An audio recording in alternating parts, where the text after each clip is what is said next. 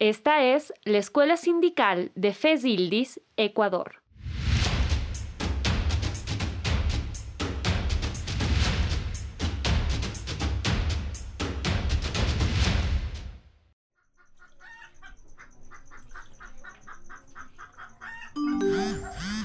Ay, Andy, estoy bien complicada con esto de que no se puede salir. No he podido ningún día ir a vender las papas, así que no sé qué haré. Pero bueno. Es la Jimenita. ¿Qué dices que ha pasado, mijo? Abuelita, estoy en una conversación privada con mi amiga la Jime. ¿Qué es del secretoso? Mejor cuéntame, ¿qué dices que le ha pasado? ¿Están bien en su casa? Sí, abuelita, están bien.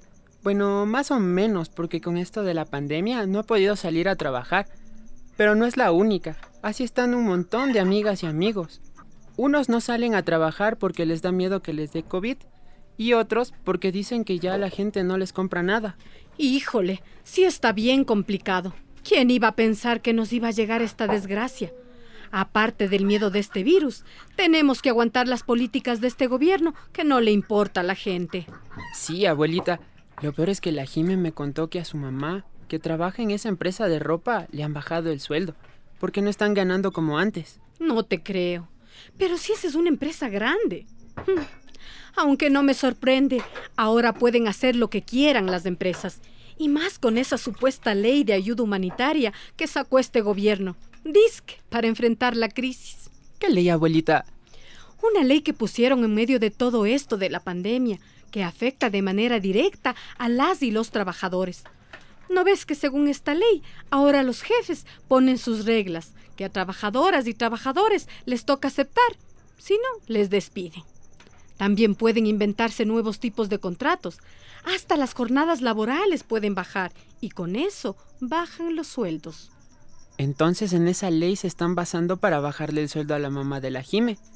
Le habían dicho que van a trabajar menos horas. Pero eso es mentira. Igual les toca quedarse hasta acabar con los pendientes. Claro, pues, si estos de las empresas son unos vivísimos. Al hijo de mi compadre el Raulito le habían dicho que tiene que trabajar desde la casa y ni siquiera una computadora le han dado. Mi compadre estaba bravísimo, porque encima de que a ellos les toca poner luz, internet y todo para que el muchacho trabaje, dice que se queda hasta altas horas de la noche respondiendo a los jefes.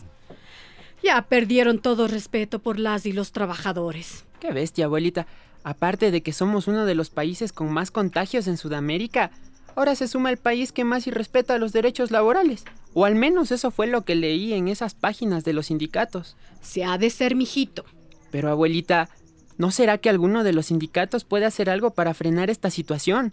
En el Ecuador, de lo que sé, se intentó conversar con la Asamblea Nacional y Ministerio de Trabajo, pero nunca dieron respuesta. Así que les tocó a los sindicatos hacer otras cosas, como capacitaciones y talleres virtuales, denuncias por medios de comunicación, a ver si se hace visible esta situación, pero no ha sido suficiente. ¿Y las organizaciones internacionales de sindicatos no han dicho nada? De lo que dijeron justo en una de estas capacitaciones es que la Confederación Sindical de las Américas había pedido a los gobiernos que prioricen la vida, la salud, los empleos, los salarios y la protección social de las personas frente a los intereses de las grandes empresas. Por su parte, la Organización Internacional del Trabajo les recordó a los países sobre la recomendación que dicen que el diálogo social es vital para la crisis que estamos viviendo. De ahí, la Confederación Sindical Internacional también reconoció unas demandas básicas que ahorita mismo... no me acuerdo, pero anoté en esa libretita. Esa, esa, pásame para leerte. A ver, abuelita, aquí está. Dice que la Confederación Sindical Internacional reconoció algunas demandas principales. Ausencia pagada por enfermedad, ayudas salariales a trabajadoras y trabajadores autónomos, ampliación de tiempo para pagar cuotas de créditos, alquileres o hipotecas y acceso a salud de forma gratuita. Uh, abuelita, pero eso aquí no se aplica. ¿No ve cómo contó el vecino que a su amigo con COVID no le habían dado ni permiso? Claro, pues mi hijo. Por eso te digo, esto del COVID creo que les vino como anillo al dedo a estas empresas y gobiernos neoliberales. Aprovecharon la crisis para poner sus políticas que afectan la dignidad humana. ¿Y ahora qué hacemos, abuelita? Organizarse, mi hijo. pero con cuidado, tratando de respetar todas las normas de bioseguridad. Hay que buscar otras estrategias, como usar esto de las reuniones por Internet. Algo hay que hacer. Abuelita, yo pienso que ahora es cuando los sindicatos deben ser más fuertes, porque no puede ser posible que siendo tantas y tantos trabajadores no se puedan defender. Así es, Andresito. Me gusta como piensas. Los sindicatos tienen grandes desafíos para defender los derechos de las y los trabajadores. Por un lado, deben pensar la forma de lucha y resistencia en estas condiciones de pandemia.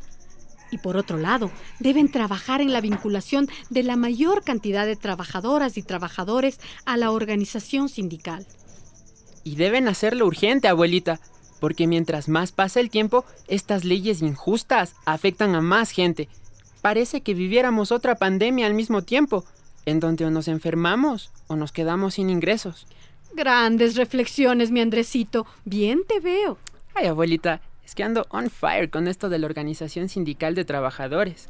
Claro, la organización de trabajadores y trabajadoras a través de sindicatos es urgente para enfrentar justo esta precarización de la vida y luchar por el respeto de sus derechos en situaciones tan desfavorables como las que ha traído esta pandemia. De acuerdo, abuelita.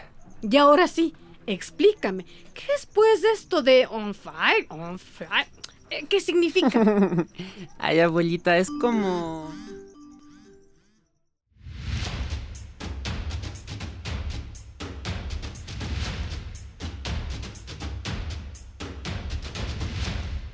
Esta es la Escuela Sindical de FESILDIS, Ecuador.